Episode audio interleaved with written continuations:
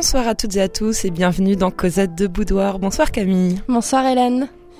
Alors pour cette émission du mois de décembre et pour clôturer l'année 2017, Cosette de Boudoir revient pour le volet 2 de notre histoire des sexualités à l'Antiquité. Donc jolie dédicace à toi Hélène puisqu'on a ouvert 2017 avec la Grèce. On clôture ce Rome, tu vois, je t'aime. Et en plus, c'est la 30e de Cosette de Boudoir. Oui, ça me va droit au cœur, Camille. Merci beaucoup.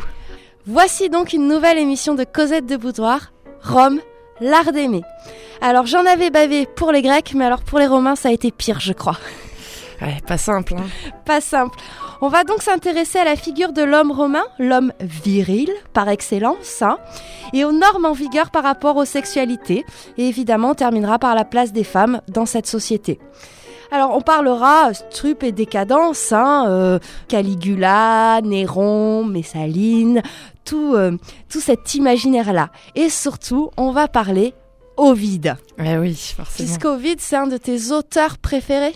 Ah oui, on peut, on peut le dire, hein, euh, grand, grand poète de, de l'amour et de l'érotisme. Alors, est-ce que tu avais fait latin, toi, au collège? Pas du tout, et toi? Moi non plus. Enfin, si, j'en ai fait, mais c'est grâce au latin que j'ai appris à sécher les cours, en fait. Ah d'accord. Donc euh, ouais, c'est c'est vraiment mal barré. Donc, on s'excuse auprès de nos éditeurs et de nos auditrices hein, pour nos prononciations latines approximatives. Voilà. Alors là aussi, hein, la question des sources très complexe, hein, fragments, peu de texte, mais on a réussi à en trouver, notamment chez Ovide. Et vous verrez, aujourd'hui, on va essayer de vous présenter à peu près tous les ouvrages qu'il a pu écrire euh, sur les choses de l'amour. On va principalement rester sur Rome pour cette émission. Alors il faut savoir que Rome finalement emprunte pas mal de choses aux Grecs. Hein, donc vous pouvez vous réécouter, euh, on va se faire voir chez les Grecs. Notamment tout l'Olympe. hein. L'Olympe c'est un copier-coller, Zeus devient Jupiter, Aphrodite Vénus, Dionysos Bacchus. hein. Chez les Romains, vivre à la grecque, ça veut dire vivre librement, ce qui est assez amusant. Alors avant les Romains, on a les Étrusques. Hein. Donc les Étrusques, c'est un peuple marin, ils étaient euh, basés dans l'actuelle Toscane et eux, ils laissaient pas mal de liberté aux femmes. Elles pouvaient par exemple assister aux banquets, aux noces et notamment les, tout ce qui était tout ce qui touchait à la gymnastique était mixte, donc les femmes se montraient nues. Ça, les Romains, ils, vont pas garder cette partie-là. On, on verra ça oui tout à l'heure sur la nudité. euh. Alors, on va tout de suite euh, retrouver notre petite euh, tradition hein, avec un premier texte, évidemment d'Ovide. Ah oui. Alors, est-ce que tu peux nous présenter rapidement Ovide, Hélène? Eh bien écoute, euh, Ovide, euh, bah, grand poète euh, latin, là on fête les 2000 ans de sa mort, donc euh, il y, a, il y a peu de textes qu'on lit 2000 ans après. Je trouve que c'est nettement mieux euh, que la Bible, les métamorphoses d'Ovide. Oui, c'est quand même un peu plus sympa. voilà, c'est ça. Donc moi, moi si tu veux, euh, Ovide, je vois vraiment comme un, un grand scénariste. Euh, après, on va parler dans le détail euh, de, de, ses, de ses œuvres, mais euh, à la fois, il a eu une, une vie euh, glorieuse et puis il a quand même euh, fini euh, exilé. Mm. Alors on suppose aussi à cause de ses écrits euh, quelque peu euh, licencieux. Moi, j'avais entendu parler que comme quoi il aurait couché avec la fille d'Auguste. Ah ça, euh, Ouais. j'ai- Alors, j'ai demandé à, la- à une prof de latin qui m'a dit, mais tout le monde, qui n'a pas couché avec la fille d'Auguste? Ah oui, elle était ouverte. Elle était ouverte. Euh, alors là, on a choisi un, un extrait d'amour. Euh, donc dans ce recueil, il est découpé en élégies. Hein, donc les élégies, euh, c'est une sorte de poème qui se distingue par son maître, en fait, par sa façon de compter. hein. Ce roman s'articule autour d'une certaine Corinne, hétéraire, donc ça veut dire prostituée. hein. En fait, ce serait une sorte de figure un peu mythique de toutes les femmes qu'a connues euh, Ovide. Tu nous lis ça? Avec plaisir. À mes ennemis, une vie sans jouissance. À mes ennemis, le sommeil sur une couche solitaire et le repos dans un lit qui n'est point partagé. Pour moi, je veux que le cruel amour m'arrache aux longueurs du sommeil, et que mon corps n'affaisse pas de son seul poids le duvet de ma couche. Qu'une maîtresse puisse, sans obstacle, épuiser mon amour, si une seule peut le faire, et si ce n'est pas assez d'une, qu'elle soit deux. Un corps sec, il est vrai, mais non débile, suffira à cette tâche. C'est l'embonpoint, et non la vigueur qui lui manque. D'ailleurs, la volupté armera mes flancs de forces nouvelles. Jamais dans cette lutte, aucune belle ne fut trompée par moi. Souvent, après une nuit de plaisir, elle m'a trouvé, le matin, encore vigoureux athlète, heureux qui succombe dans les duels de Vénus.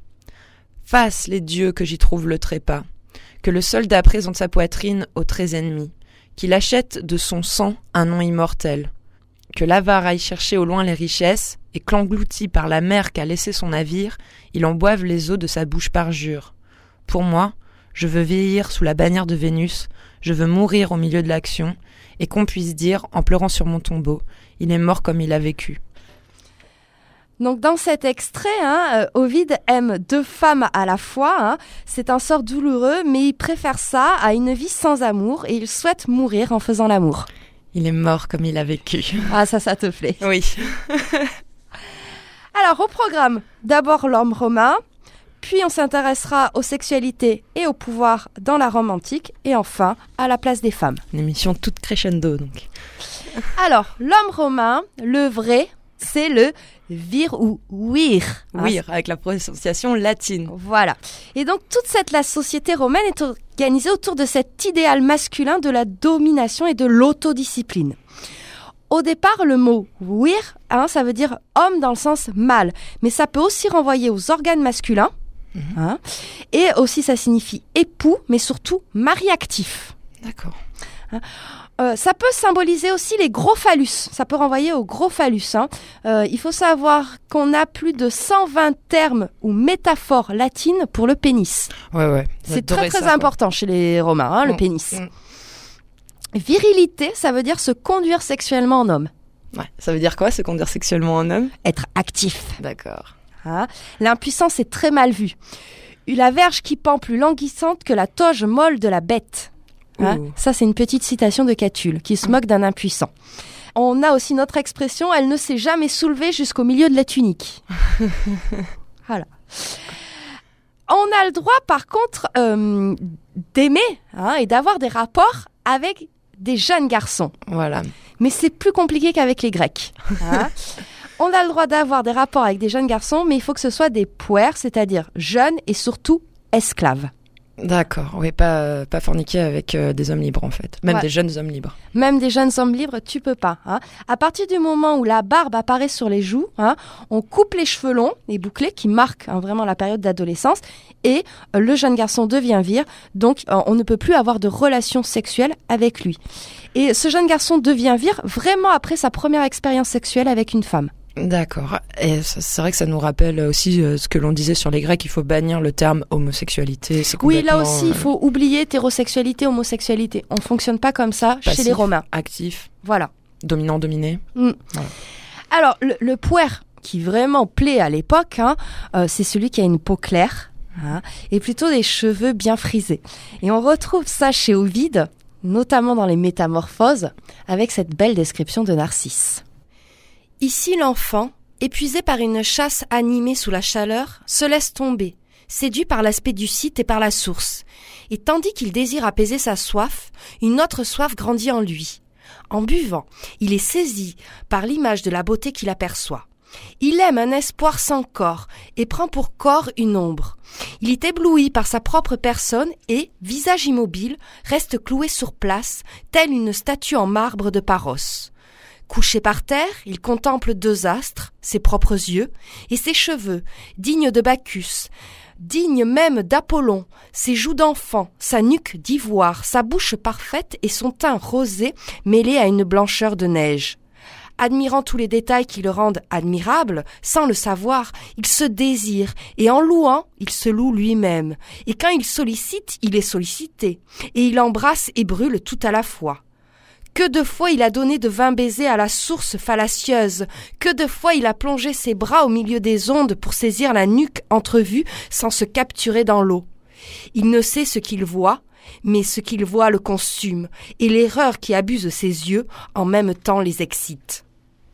Alors c'est vrai que Narcisse c'est quand même euh, un petit peu euh, ambigu parce qu'à la fois il a 16 ans donc euh, visiblement il est tombé dans l'âge des hommes mais Ovide tient à l'appeler l'enfant quand même.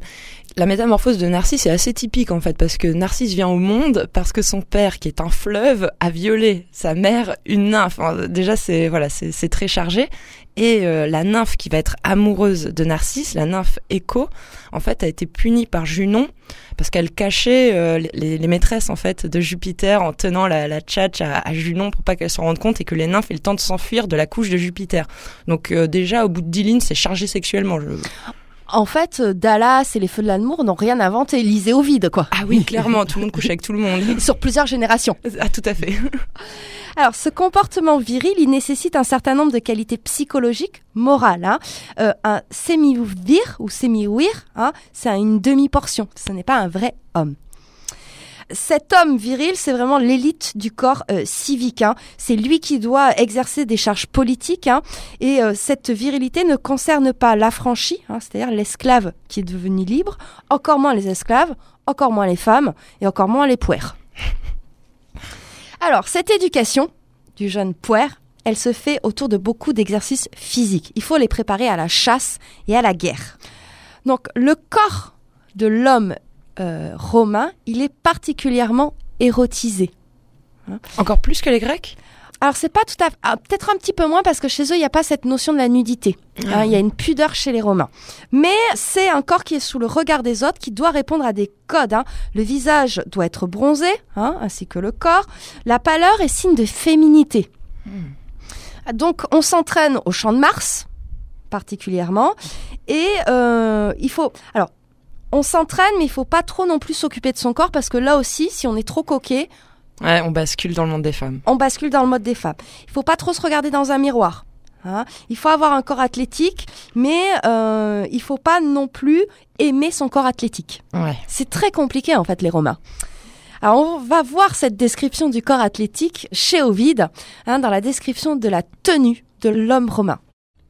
Aime la propreté. Ne crains pas de haler ton teint aux exercices du champ de Mars. Que tes vêtements, bien faits, soient exempts de taches. Ne laisse point d'aspérité sur ta langue, point de tarte sur les mailles de tes dents.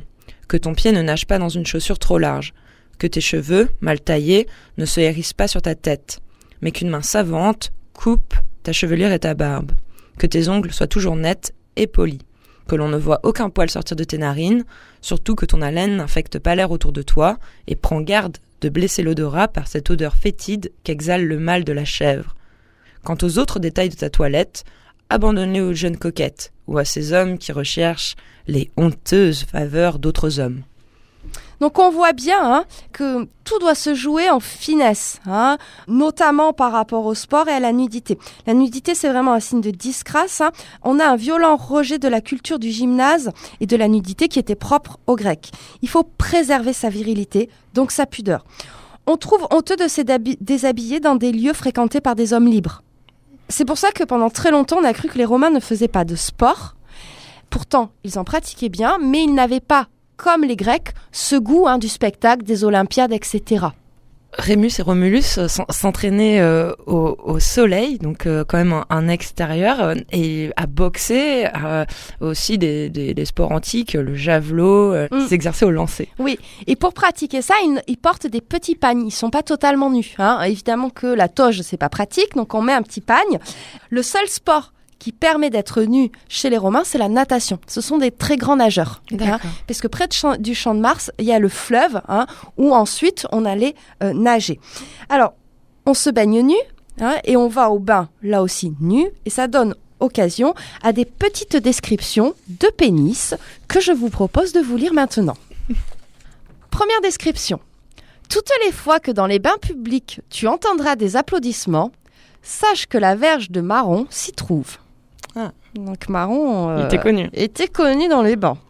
Deuxième petite description.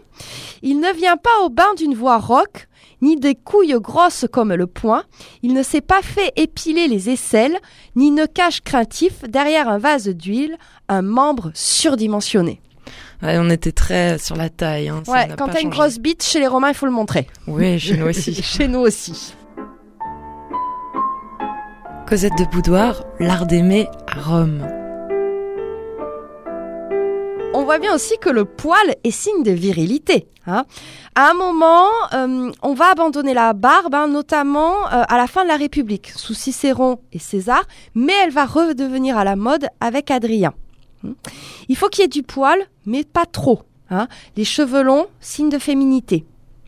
Avoir les jambes lisses, par contre, ça c'est signe aussi euh, du jeune âge, quoi. du jeune âge. hein. Pareil, il faut pas avoir les parties intimes sans poil, c'est très mal vu. Hum. Donc là aussi, petite description de Martial. Bien que tu portes, Christus, des testicules épilés et une verge pareille à un cou de vautour, bien que ta tête soit plus lisse qu'un derrière de mignon, qu'aucun poil ne vive sur tes jambes et qu'une pince impitoyable arrache les poils de tes lèvres exsangues, tu vantes les Curius, les Camignes, les Cicinatus, les Numanes, les Ancus et tous les héros velus dont nous entendons parler dans les livres.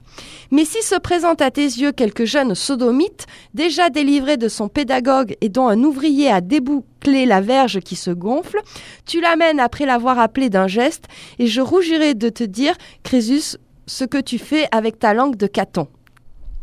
Donc en gros, là, on sous-entend que Crestus est, est, un efféminé, une demi-portion, parce qu'il a euh, euh, pas beaucoup de poils euh, à sa verge.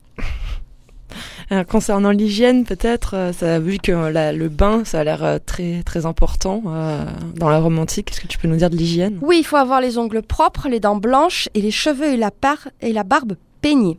S'épiler, on peut s'épiler les aisselles et les narines. Hein. Il faut plutôt porter des couleurs sombres. Le vert est réservé aux efféminés aussi euh, dans la romantique. D'accord. L'homme euh, romain viril est un homme d'honneur. C'est un citoyen incorruptible. On parle même du métier de citoyen à l'époque. Preuve que la charge est importante. Il faut faire preuve d'un certain nombre de vertus, dont le courage. Hein. Et on parle de fortune virile. Hein. Certaines valeurs sont même personnifiées et divinisées. On leur rend un culte. Hein. Euh, virtus, onus, fides.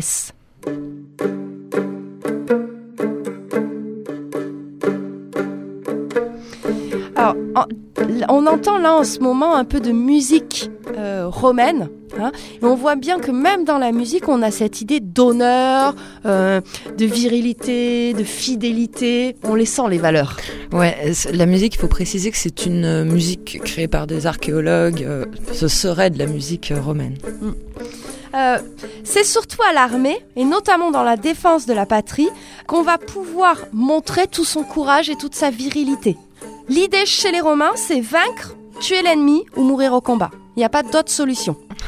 Pas de prisonniers, quoi. Pas de prisonniers, et guerre et sexualité sont souvent associés.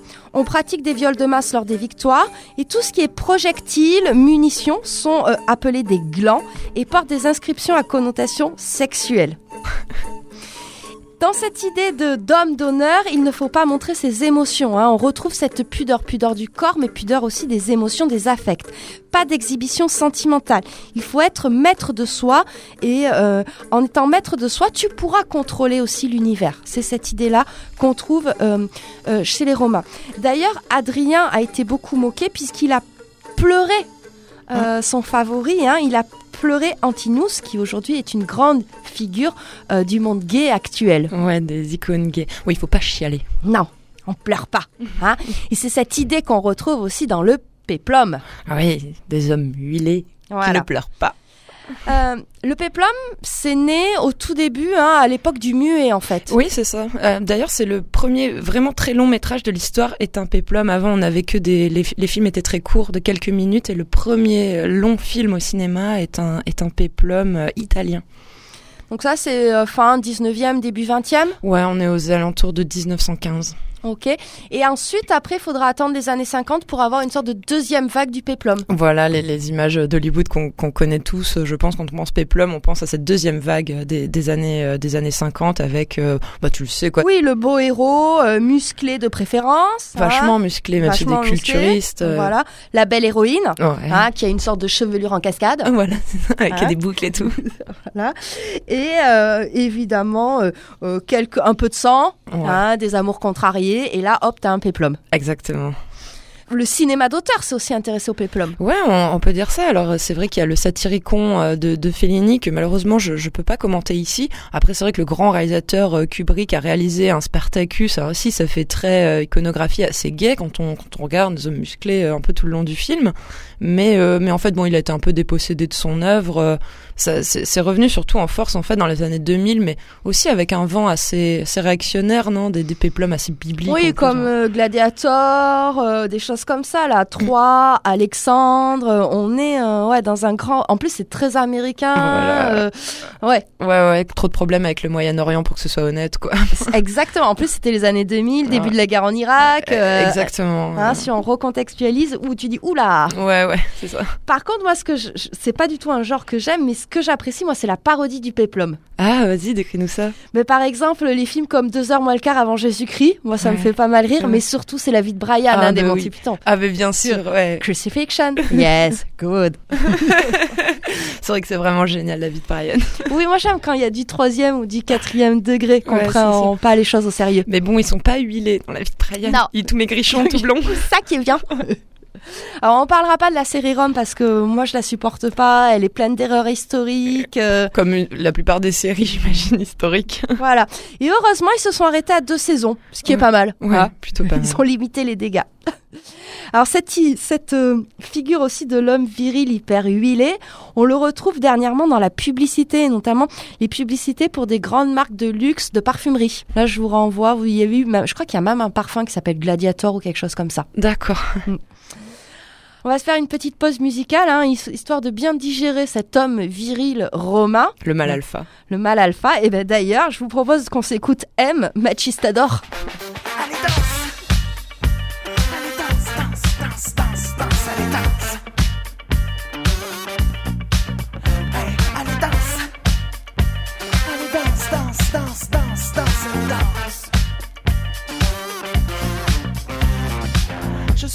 De la drague, je l'avoue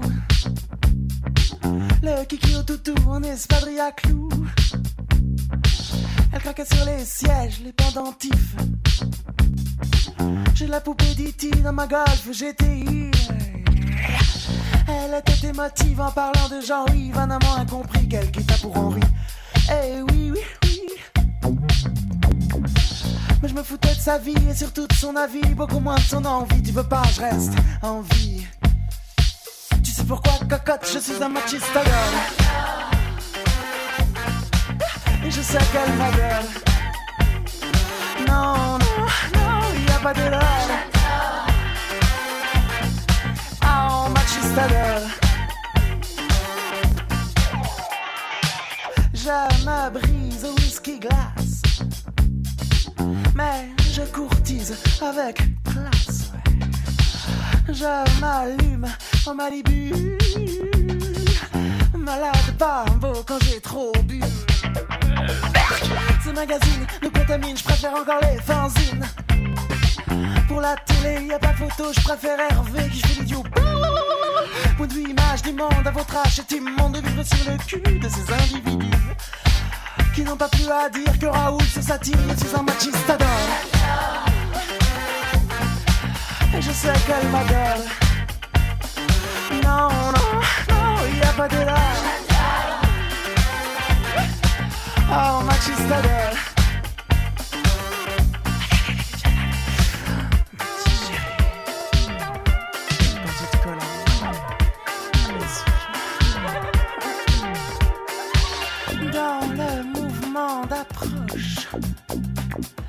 j'ai le mouvement en poche.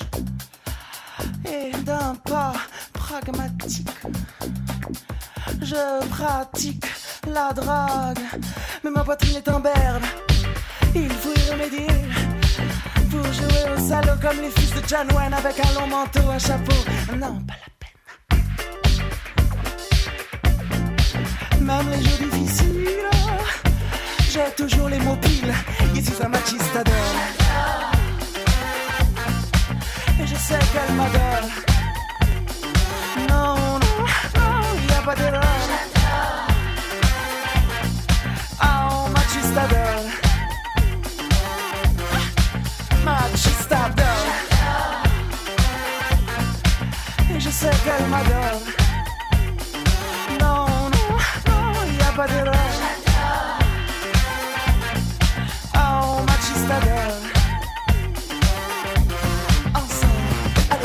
Macho, macho, machistador, macho, macho. Macho, macho, machistador, macho, macho. Allez, macho, macho, machistador, macho, macho. Macho. macho, macho, machistador, macho, macho. Voilà, M pour illustrer cette émission Rome, l'art d'aimer. On arrive à notre deuxième partie, Camille. On arrive à notre deuxième partie et on va parler sexe et pouvoir. Euh, alors, première chose, chez les Romains, comme chez les Grecs, le mariage est garant de la stabilité sociale. C'est l'unité de la vie de la cité. D'ailleurs, l'adultère est fortement condamné. L'homme romain adulte est libre de tous les comportements du moment qu'il reste en position supérieure. C'est l'idée de sabrer et ne pas se faire sabrer. hein.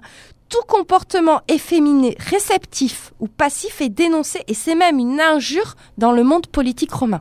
D'accord. On verra tout à l'heure dans les pratiques de la sexualité qu'il y, a- y a des interdits et que du coup la position dominante n'est pas toujours euh, telle qu'on peut l'interpréter aujourd'hui, n'est Oui. pas toujours en vigueur. Non, avec nos mentalités actuelles, hein, euh, la super, euh, ouais, cette position supérieure, elle est très complexe aussi chez l'homme romain.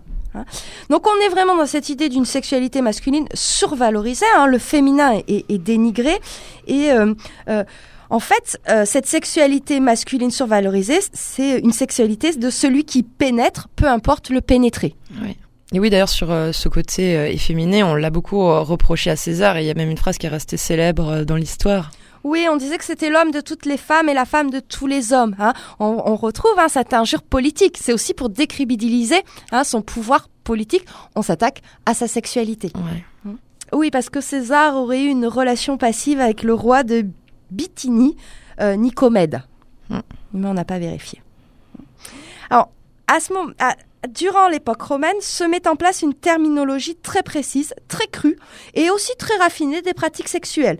Je vous renvoie à tous les épigrammes et satires hein, de Catulle ou Martial. Alors, par exemple, euh, futuaire, c'est pénétrer une femme. Pédicard, c'est sodomiser un jeune garçon. Hein. La puella, c'est-à-dire la jeune esclave, peut être prise comme un puer, donc peut être elle aussi sodomisée. On va faire un peu de linguistique. Ouh, chouette Chouette. Euh, J'ai trouvé une- un petit texte de Catulle. Hein, euh, où on voit bien cette idée de traduction qui a évolué au fur et à mesure. Ce que tu veux dire, c'est qu'on traduisait pas pareil euh, au 19e siècle et, et peut-être maintenant. Exactement, parce qu'au 19e, il y a aussi cette idée de pudeur. On peut pas parler comme parlaient les Romains. Alors vas-y, parle dans la langue du 19e siècle. Alors, déjà, je vous explique. Catulle, on remet en cause sa virilité. hein, et on va voir que l'obscénité n'empêche pas la rhétorique, hein, puisque dans sa réponse, il y a à la fois des allitérations et euh, un chiasme. hein. Alors, il dit euh, Male me euh, marum putatis. Vous m'accusez de n'être pas un vrai mâle. Hein? il dit Pedicabo ego vos et erumba aruli patis et euh, sinadee furi. Ouais, t'as vraiment séché quoi. J'ai vraiment séché. Hein. Première traduction, je vous donnerai des preuves de ma virilité, Aurélus le giton, et toi, infâme complaisant. Ok, Traduction du 19e. d'accord. Traduction, moi qui m'intéresse beaucoup plus, actuelle, trouvée dans Histoire de la virilité de Vigarello. Hein.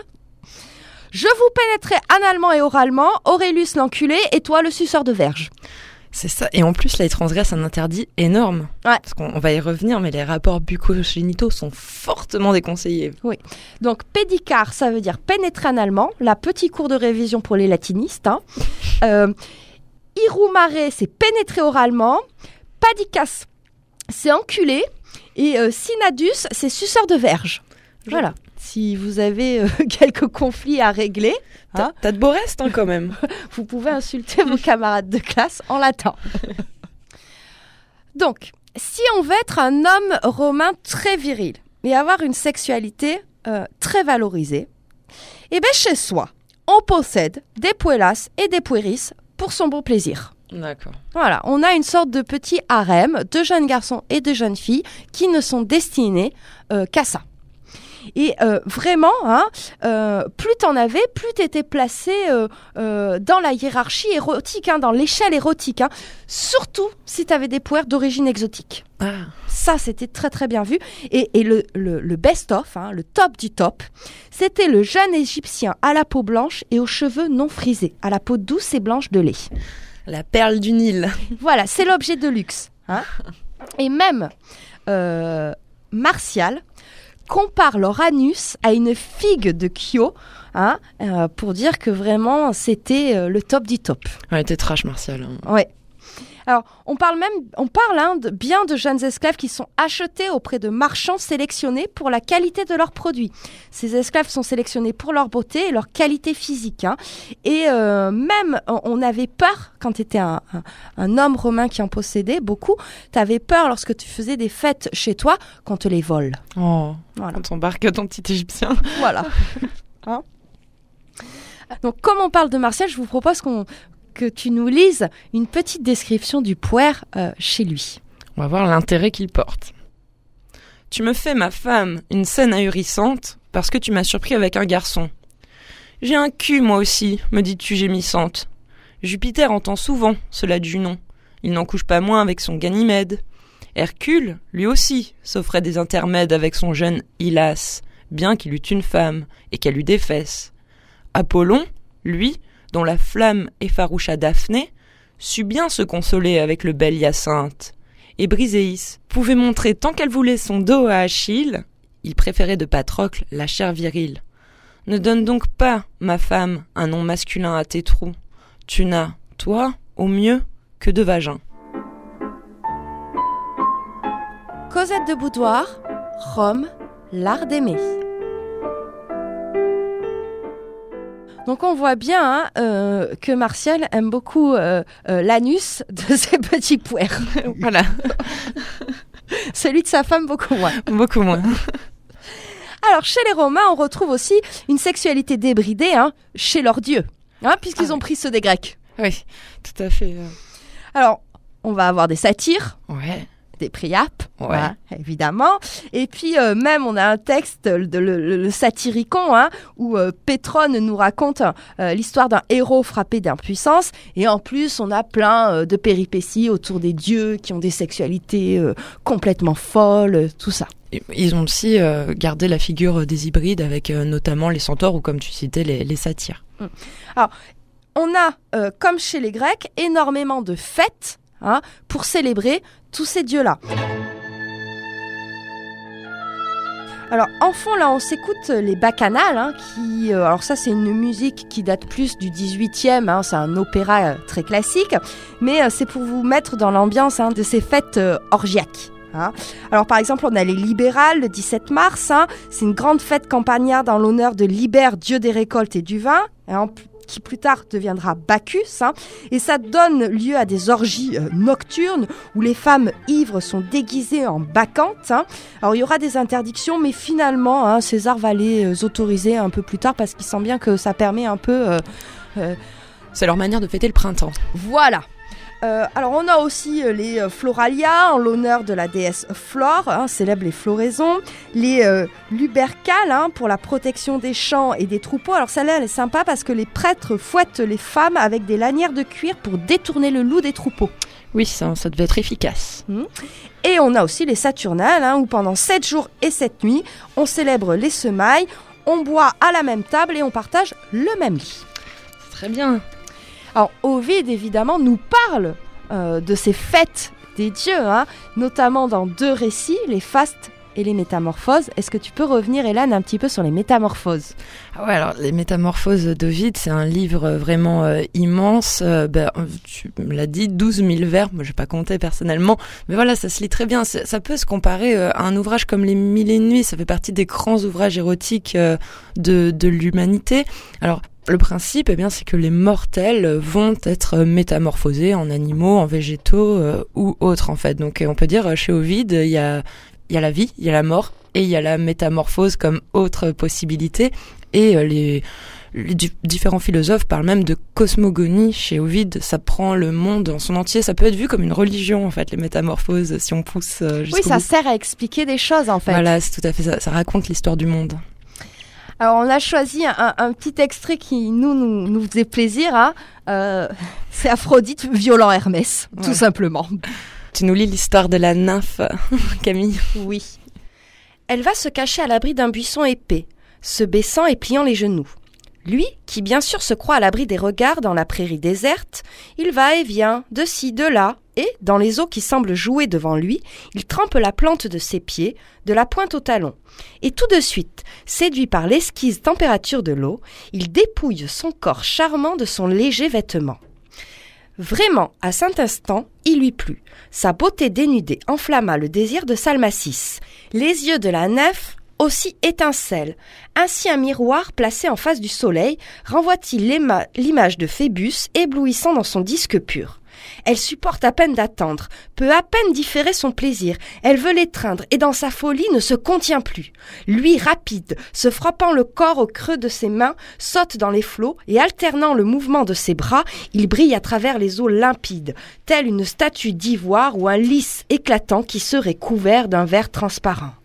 J'ai gagné, il est à moi, s'exclame la naïade, et jetant au loin tous ses vêtements, elle s'élance au milieu des flots. Il se débat, mais elle le maintient. De haute lutte lui ravit des baisers, soulève les mains, touche la poitrine du jeune homme contre son gré, se colle à lui tantôt par ici, tantôt par là.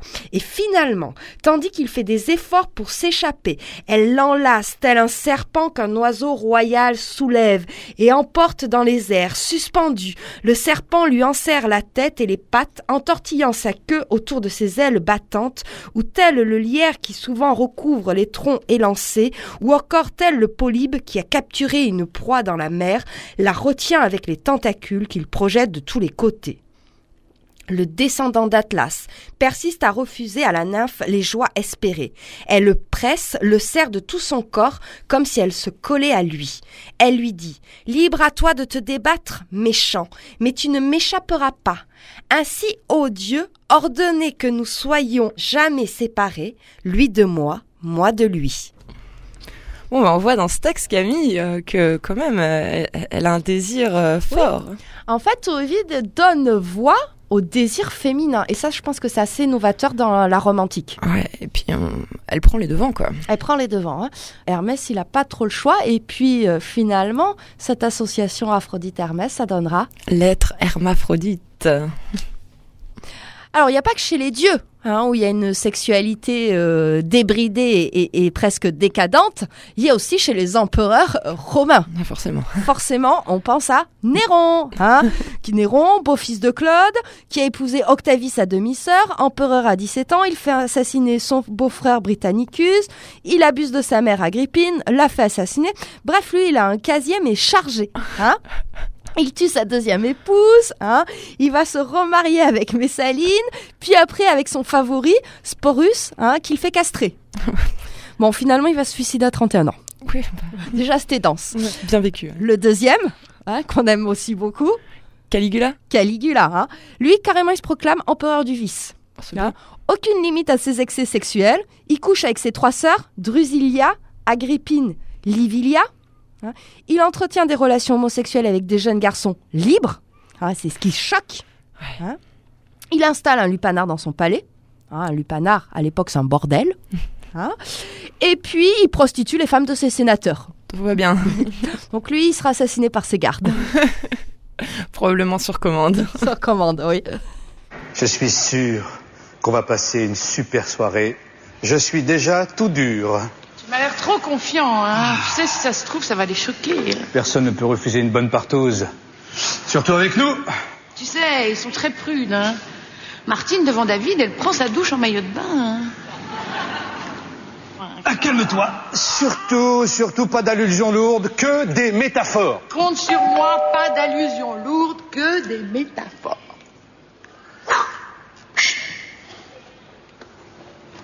David, Martine, alors on baise?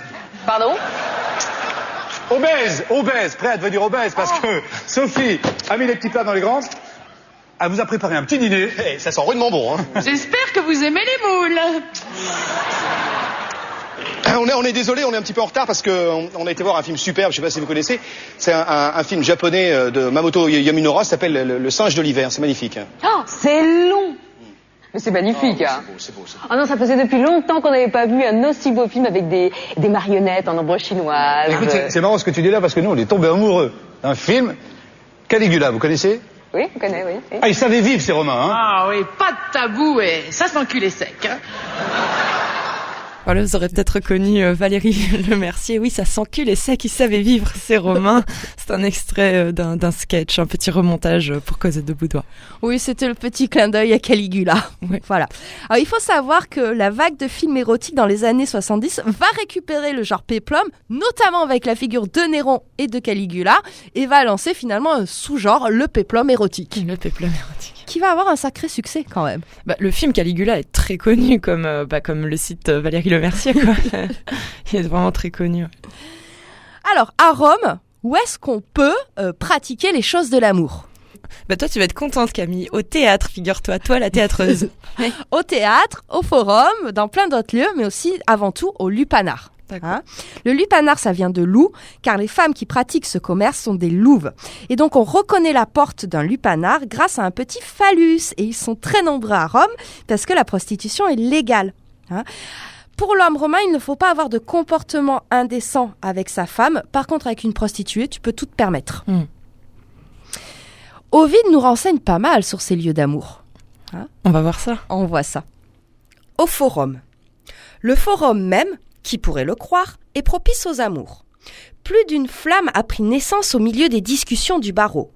Près du temple de marbre consacré à Vénus, en ce lieu où la fontaine appienne fait jaillir ses eaux, souvent plus d'un jury-consulte se laisse prendre à l'amour, et celui qui défendit les autres ne peut se défendre lui-même. Là, souvent, les paroles manquent à l'orateur le plus éloquent. De nouveaux intérêts l'occupent. Et c'est sa propre cause qu'il est forcé de plaider. De son temple voisin, Vénus rit de son embarras. Naguère patron, il n'aspire plus qu'à être client. Mais c'est surtout au théâtre qu'il faut tendre ses filets. Le théâtre est l'endroit le plus fertile en occasion propice. Tu y trouveras telle beauté qui te séduira, telle autre que tu pourras tromper, telle qui ne sera pour toi qu'un caprice passager, telle enfin que tu voudras fixer. Comme un long bataillon, les fourmis vont et reviennent sans cesse chargées de grains.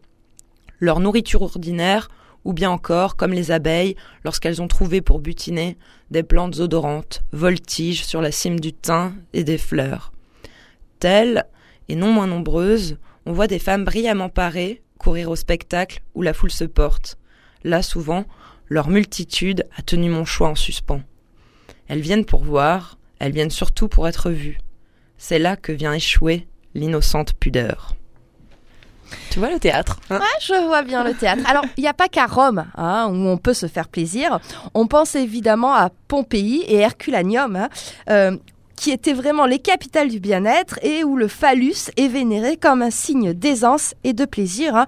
On a même à Pompéi de nombreux graffitis euh, d'hommes se vantant d'avoir baisé ou sodomisé euh, tel poilat, tel poire. Euh, on pense aussi à toutes ces mosaïques. Voilà, de Priape, euh, avec sa bite énorme. Pourtant, il y a bien un, un tabou, même plusieurs tabous hein, dans cette Rome antique. Le premier tabou, c'est la jouissance. hein. Une femme ne doit pas éprouver de plaisir. Hein. Ça, c'est avant Covid arrive. Enfin, c'est moche. hein. C'est moche. C'est très, très moche. le deuxième tabou, c'est on ne doit pas embrasser la bouche, en fait. Tu peux embrasser autour de la bouche. Ça, c'est très, très érotique et c'est le summum même du plaisir. Mais euh, avoir des rapports même génitaux buccaux, ça, c'est très, très mal vu. Ouais, ouais, ouais, c'est vraiment interdit, interdit, interdit, quoi. Euh, ouais. Ch- Chez les Romains, hein, la bouche, ça sert à manger, c'est tout. D'accord. Accepter une fellation, c'est infamant. C'est bon que pour les vieillards. Ouais, voilà. C'est ce qu'on, enfin, ça rejoint euh, ce qu'on disait tout à l'heure, en fait, être en position dominante, mais non, si tu te fais sucer, t'es vu comme un, un décadent grave, quoi. Alors, heureusement, arrive au vide, hein, qui va révolutionner l'art d'aimer et de baiser. Disons-le clairement. Disons-le clairement. Hein. Alors, l'art d'aimer, c'est quoi finalement ce texte ou ce- cet ouvrage, Hélène? Ovid nous, nous, nous conseille, nous dit comment euh, bien s'y prendre. C'est, vraiment un, un petit guide euh, pour que les deux euh, participants soient heureux. Oui, parce qu'en fait, l'art d'aimer, c'est trois ouvrages. Le premier, c'est plutôt destiné aux hommes, hein, comment devenir un bon séducteur. hein. Le second, c'est plutôt transformer sa conquête en amour durable, maintenir le plaisir. Et le troisième, il est vraiment destiné aux femmes. Voilà. Et là, il va leur euh, donner de précieux conseils. Oui.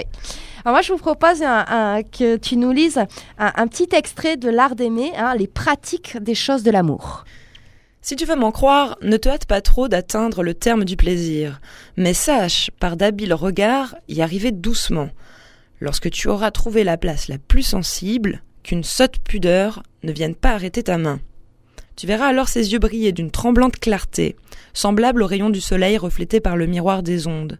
Puis viendront les plaintes mêlées d'un tendre murmure, les doux gémissements, et ces paroles, agaçantes, qui stimulent l'amour. Mais pilote maladroit ne va pas, déployant trop de voiles, laisser la maîtresse en arrière.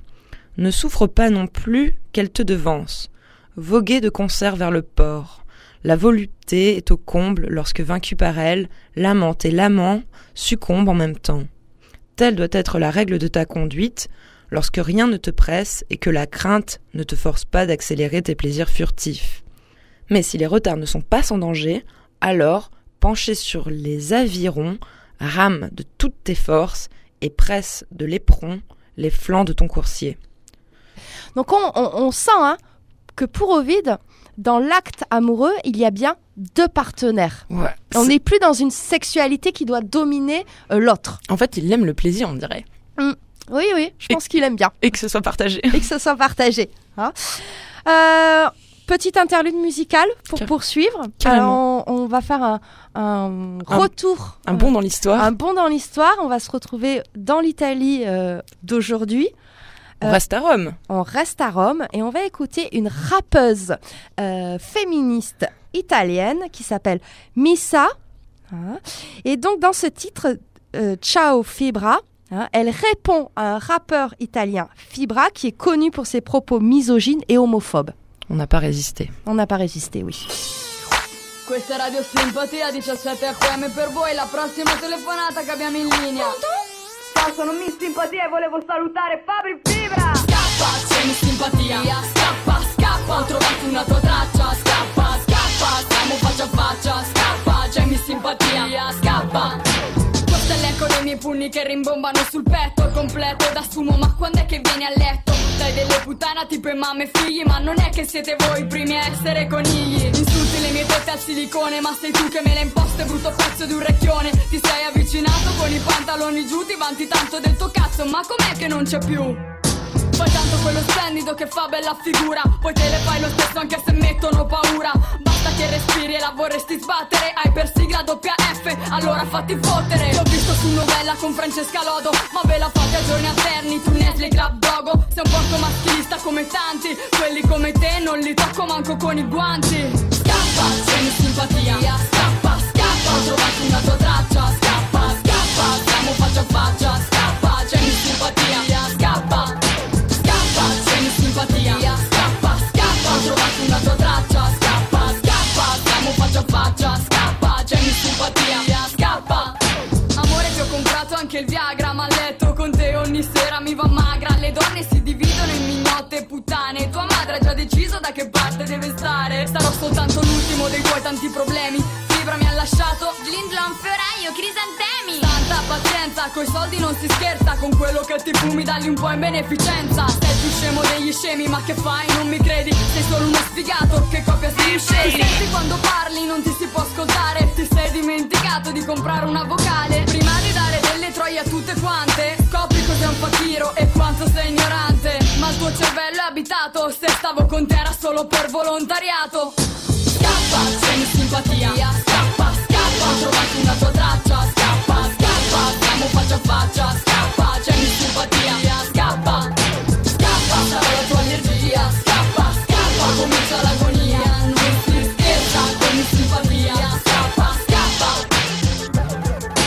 dove sono gli uomini galanti? Forse dovrei darla via, ma ogni volta che ci provo mi trovo un gay davanti. Perché non te lo metti tu il bikini? Magari scopri che al re preferisci far bocchini. Mi simpatia una montatura, copio fibra perché come MC sono una fregatura. Sono complessata e questo lo sai bene. C'ho la sindrome di fibra da quando noi non stiamo assieme. Puoi usare su di me le tre rime che conosci, ma non sai quanti nemici ti sei fatto tra Yoshi. Sei l'intesa che mi aspetti con l'anello al dito, ma hai sbagliato chiesa perché sei un rincoglionito. Scappa, tieni simpatia Scappa, scappa, ho trovato una tua traccia Scappa, scappa, stiamo faccia a faccia Scappa, tieni simpatia Scappa, scappa,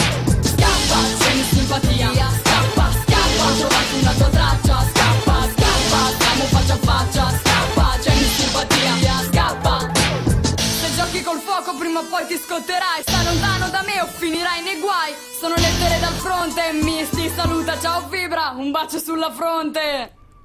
Et bien après ce petit interlude musical dans ce Cosette de boudoir, euh, l'art d'aimer à Rome, on poursuit autour de la figure de la femme euh, romaine. Oui, figure de la femme romaine, et d'ailleurs on va poursuivre sur Ovide, puisque Ovide, dans un de ses ouvrages, Les Héroïdes, va là aussi donner euh, voix aux héroïnes de la mythologie. Ce sont des lettres fictives hein, qu'il a complètement inventées, euh, dans lesquelles euh, Ariane et d'autres grandes figures mythiques s'expriment et expriment surtout leur colère principalement.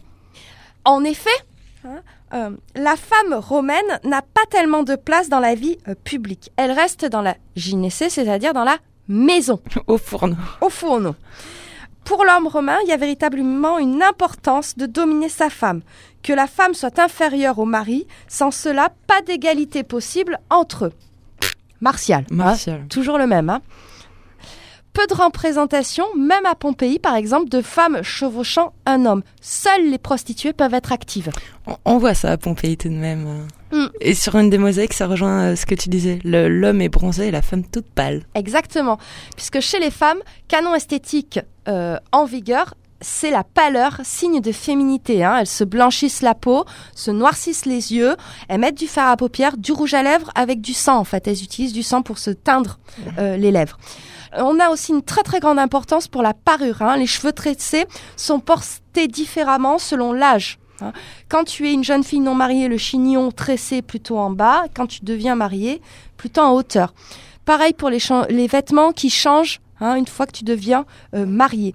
Pour les bijoux aussi, il y a toute une symbolique. La femme romaine porte un bracelet de sa naissance à la naissance de son premier enfant où elle enlève ce bracelet-là. Elle est devenue femme, elle a accouché. Ah ouais. Ouais, c'est hyper compliqué. Nous, ça nous aurait saoulé, mais... euh. Alors, on va voir qu'Ovid donne même des conseils maquillage aux femmes pour avoir ce teint euh, de lait. Tu nous lis cet extrait des cosmétiques Apprenez donc comment vous pourrez, au sortir du sommeil, donner de l'éclat à la blancheur de votre teint. Dépouillez de sa paille et de son enveloppe l'orge que nos vaisseaux apportent des champs de la Libye. Prenez-en deux livres et détrempez-le avec de l'herse en égale quantité dans une dizaine d'œufs. Quand ce mélange aura été séché au grand air, faites-le broyer par une ânesse sous une meule rocailleuse. Pilez ensuite de la corne de cerf, de celle qui tombe au commencement de l'année, et mettez-en la sixième partie d'une livre. Quand le tout sera réduit en farine bien menue, passez-le de suite dans un tamis creux. Ajoutez-y une douzaine d'oignons de narcisse, dépouillés de leur écorce, et qu'une main vigoureuse écrasera dans un mortier de marbre, puis deux onces de gomme et d'épeautre de Toscane, et 18 onces de miel. Toute femme qui appliquera ce cosmétique sur sa figure la rendra plus polie, plus brillante que son propre miroir. Ah, t'aimes bien ça, toi, les recettes. Tu nous en sors tout le temps. Ah ouais, moi, j'adore, mais euh, pour l'instant, aucune de personne ne les a testés, quoi. Lancez-vous, quoi. Ouais, faut, faut, avoir- faut être motivé quand même. euh. Ce qui est important aussi, c'est qu'au vide dans les cosmétiques, il dit, euh, c'est pas tout d'être joli, mais surtout, il faut. Euh, un jour viendra où vous regretterez d'avoir consulté votre miroir. Donc il dit bien, euh, il montre bien que c'est important la, la beauté, mais que c'est aussi euh, la cervelle qui se cultive. euh, Ouais. que sinon, pff, une fille jolie mais mais sotte, n'a, je pense, a peu d'intérêt pour lui. Tout à fait. Et puis on peut préciser aussi que, bah, comme Ovid est mort il y a 2000 ans, seuls des fragments des cosmétiques nous, nous sont parvenus. Oui, c'est euh, ouais, c'est vraiment un texte euh, qu'on qu'on ne peut consulter que par fragments. Alors du coup Camille, euh, les, les, les femmes, quel statut en fait elles ont euh, quand elles sont mariées, quand elles ne sont pas mariées? Enfin peut-être revenir sur le, le statut des femmes à Rome. Alors, alors, c'est assez complexe. Hein. Déjà, elles n'ont pas les mêmes noms selon si elles sont enfants. Euh, alors, au début, c'est Infance, après Puella, après Virgo, Uxor. Une fois qu'elle a des enfants, c'est Matrona. Et quand elle vieillit, elle est appelée Anus. hein. Euh, elle est placée sous la dépendance de son père, puis après euh, de son mari. En général, dans une famille romaine, on ne conservait que la fille aînée. Hein, C'est-à-dire qu'il n'y a pas deux filles dans la même famille. Ouais. Voilà. Hein, Bon, c'est- des pratiques qui existent encore aujourd'hui dans le monde. hein, c'est- ouais, c'est-à-dire qu'on se débarrassait hein, de, de la deuxième fille. hein. Euh, Après, il faut savoir que ce phénomène existe aussi chez les garçons qui étaient jugés trop chétifs ou victimes d'une malformation. Là aussi, on retrouve cette idée des Grecs. Hein. Euh, voilà. Chez nous, c'est choquant de tuer ses enfants parce qu'ils nous paraissent pas en forme, quoi. Mais à l'époque, on est dans des sociétés où, où la survie de la cité euh, est basée aussi sur, sur sa capacité à se défendre. Ouais, on se fiche des individus. Alors que les garçons reçoivent un prénom, ce qui est une marque d'individualité, les filles ne conservent que celui du père. Alors, la coutume romaine donnait hein, le même statut aux femmes que celui des enfants, mais il faut savoir que au niveau du droit et de la loi, elles avaient quand même un peu plus de liberté que la femme grecque. Ouais. Hmm. Tu nous expliques ça? Par exemple, leur témoignage est recevable devant un tribunal. Ah, c'est pas rien. C'est pas rien. Sauf si t'es euh, prostituée, bon là, euh, t'es vénale par définition. Voilà. Elles peuvent hériter à part entière. Et Ah ça, ouais. c'est hyper important. Ah oui, le Moyen-Âge, c'était fini en France. hein. Ouais. Et elles ont droit, comme les hommes, à l'éloge funèbre lors de leurs funérailles. Ça aussi, c'est pas rien. Ça aussi, c'est pas rien. Hein. Alors, il faut savoir que la femme adultère est fortement condamnée, hein, puisqu'on a vu que le mariage, c'est la stabilité de la vie de la cité. Son mari peut exercer sa justice privée sur l'amant en le mutilant ou en le violant. Oui. Ah. Et alors en plus, si elle a trompé son mari avec un esclave, là, euh, elle-même sera considérée comme une esclave. Ah. Donc elle perd son statut de femme libre. De femme libre mineure. Voilà. Il existe deux formes de mariage hein, à cette époque-là. Un mariage rituel, officiel, sacré, et un autre plus populaire qui permettait le divorce. Hein. Chez les plus riches, le mariage était en général arrangé pour des régions- euh, raisons sociales et économiques. hein. Les filles étaient plutôt euh, mariées jeunes et la monogamie était de règle. Le divorce est d'abord l'apanage des hommes, c'est eux qui le réclament, mais il reste très rare au début de la République. hein. Certaines femmes mariées peuvent répudier euh, leur mari, notamment si celui-ci a essayé de leur faire éprouver du désir. D'accord. Alors ça, c'est assez compliqué. Moi, j'ai eu du mal à le comprendre, hein, puisque la femme libre citoyenne romaine qui se respecte et qui est éduquée ne doit pas avoir de plaisir. hein.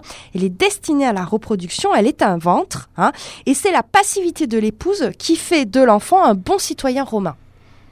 Ouais, c'est- contradictoire avec tout ce qu'on lit d'Ovide en fait depuis le début de cette émission. Lui, il parle sans cesse de plaisir et tout. Ben, c'est là qu'on on voit qu'il transgressait quand même pas mal de choses Ouais. de sa société en fait. hein.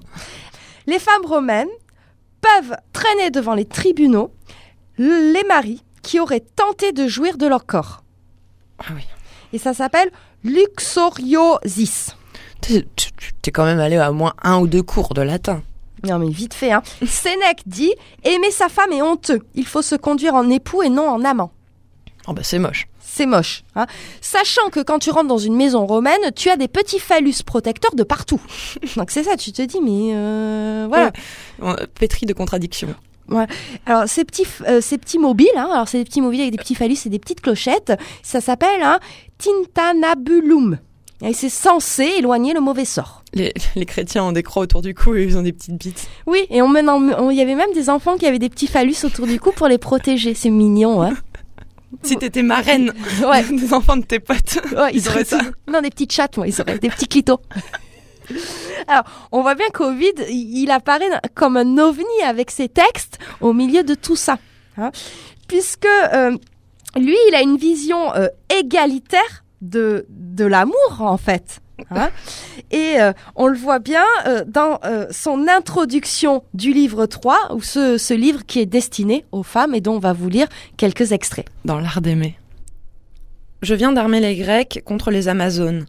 Il me reste maintenant, Pentésilée, à t'armer contre les Grecs, toi et ta vaillante troupe. Combattez à armes égales et que la victoire soit au parti que favorise et la belle Dionée et l'enfant qui, dans son vol, parcourut tout l'univers. Il n'était pas juste de vous exposer sans défense aux attaques d'un ennemi bien armé. Homme, à ce prix, la victoire serait pour vous un opprobre.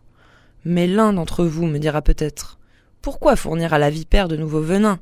Pourquoi livrer le bercail à la louve en furie? Cessez de rejeter sur toutes les femmes le crime de quelques-unes. Que chacune soit jugée selon ses œuvres. Tandis que Vénus m'inspire, jeune beauté, prêtez l'oreille à mes leçons. La pudeur et les lois vous le permettent. Votre intérêt vous y invite. Songez dès à présent à la vieillesse qui viendra trop tôt, et vous ne perdrez pas un instant. Tandis que vous le pouvez, et que vous êtes encore à vos années printanières, donnez-vous du bon temps, Comme l'eau s'écoulent les années. Le flot qui fuit ne reviendra plus à sa source. L'heure, une fois passée, est passée sans retour. Profitez du bel âge, il s'envole si vite. Chaque jour est moins beau que celui qui l'a précédé. Cosette de Boudoir, Rome, l'art d'aimer. Et ben voilà, on voit bien que c'est un guide de séduction, euh, l'art d'aimer, il nous donne des techniques en fait. Oui, alors là il explique, il dit bien, hein, euh, déjà il faut arrêter de mettre toutes les femmes euh, dans le même sac, etc. Et puis de deux, hein, il faut se battre à armes égales finalement. Après on peut aussi dire que c'est un ouvrage très drôle, peut-être dans une société où il y a beaucoup de tragédies, de choses comme ça, lui choisit l'humour. Et on peut se demander si c'est pas ce texte-là qui est à l'origine de son bannissement au fin fond de la Roumanie. Le pauvre il a souffert quoi. Vivre à Rome et mourir en Roumanie, c'est pas simple. Alors moi, ce que je trouve aussi intéressant dans l'art d'aimer, c'est que ça m'a fait vraiment penser au, Kama Sutra, hein, parce que il, va décrire des positions, etc. Et je vous propose qu'on se euh, les positions que nous conseille Ovid en fonction de ta taille, euh, voilà. Que chaque femme apprenne donc à se connaître et se présente aux amoureux combats dans l'attitude la plus favorable. La même posture ne convient pas à toutes que celle qui brille par les attraits du visage s'étende sur le dos, que celle qui s'enguenille de sa coupe élégante en offre à nos yeux toutes les richesses. Mélanion portait sur ses épaules les jambes d'Atalante. Si les vôtres ont la même beauté, placez-les de la même manière.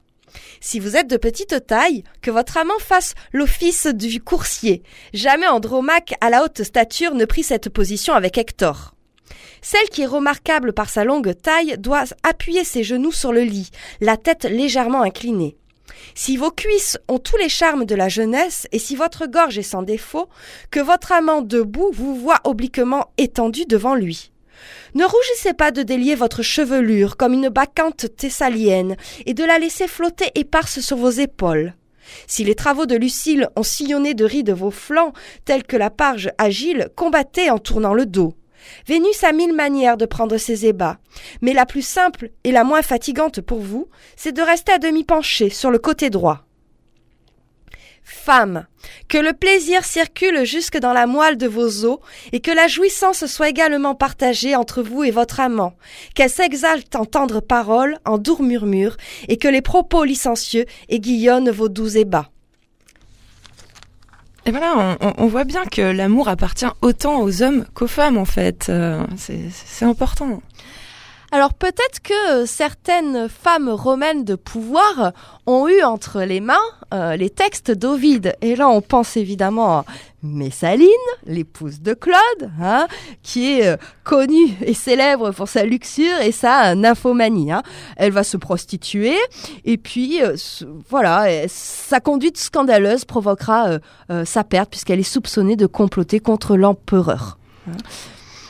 Elle est célèbre hein, quand même, Céline. Oui, c'est en fait c'est la plus grande pute de l'histoire. Hein, Elle est connue pour ça.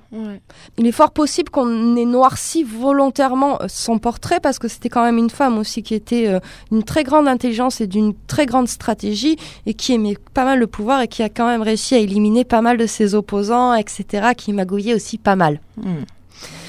Alors vous avez une très très belle sculpture, moi que j'aime beaucoup. C'est euh, Messaline de Brunet. C'est une sculpture qui date de 1884. Tu vois une femme. Alors c'est une sculpture en, en, marbre blanc où tu vois une femme avec un, un, très très beau fessier allongé. C'est très beau. Ouais, on, on vous recommande.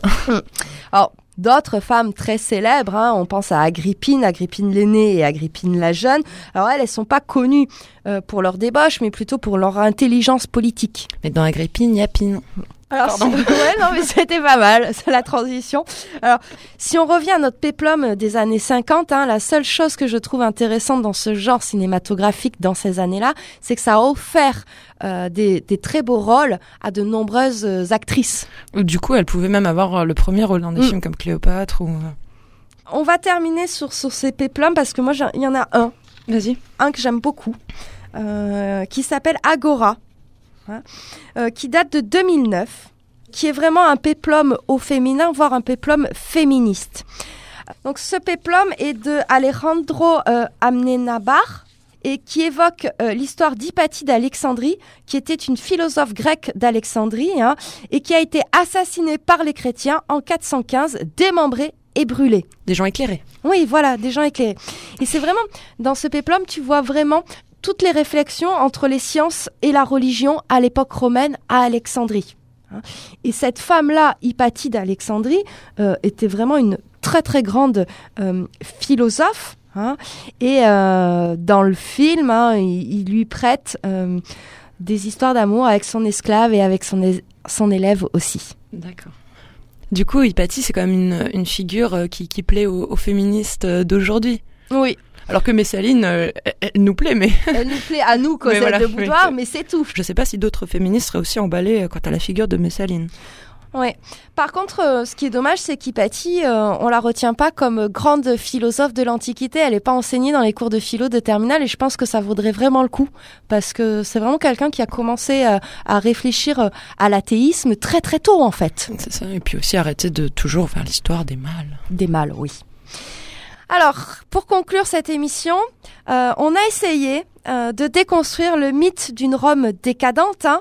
Euh, la sexualité romaine, elle est quand même euh, intégrée dans des normes sociales euh, très strictes. Il faut pas s'égarer, quoi. Faut pas s'égarer. Trois mots pudeur, honte et modestie. C'est vraiment ce qui est facteur de régulation du comportement euh, à cette époque-là.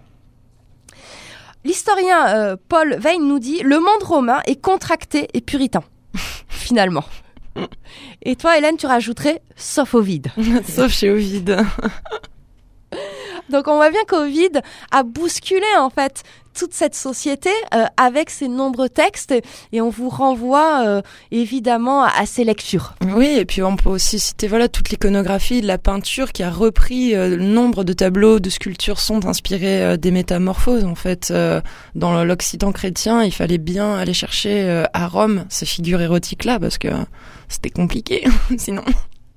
Pour préparer cette émission, on s'est aidé de Histoire de la virilité de Vigarello. Du hein, premier tome, donc. premier tome, Sex Story, hein, la bande dessinée, et euh, le premier tome, Histoire des femmes, hein, de Perrault, tome 1, l'Antiquité. Pas de Charles Perrault, de Michel Perrault, ta Michel Perrault, Camille. Voilà, grande historienne. Alors, le mois prochain, on évoquera le sexe ou les sexualités en tant que contre-pouvoir. Je réserve, Camille. On vous souhaite à tous une euh, bonne fin de soirée. Bonne soirée à tous, merci Camille, on se retrouve euh, très bientôt donc pour une nouvelle émission.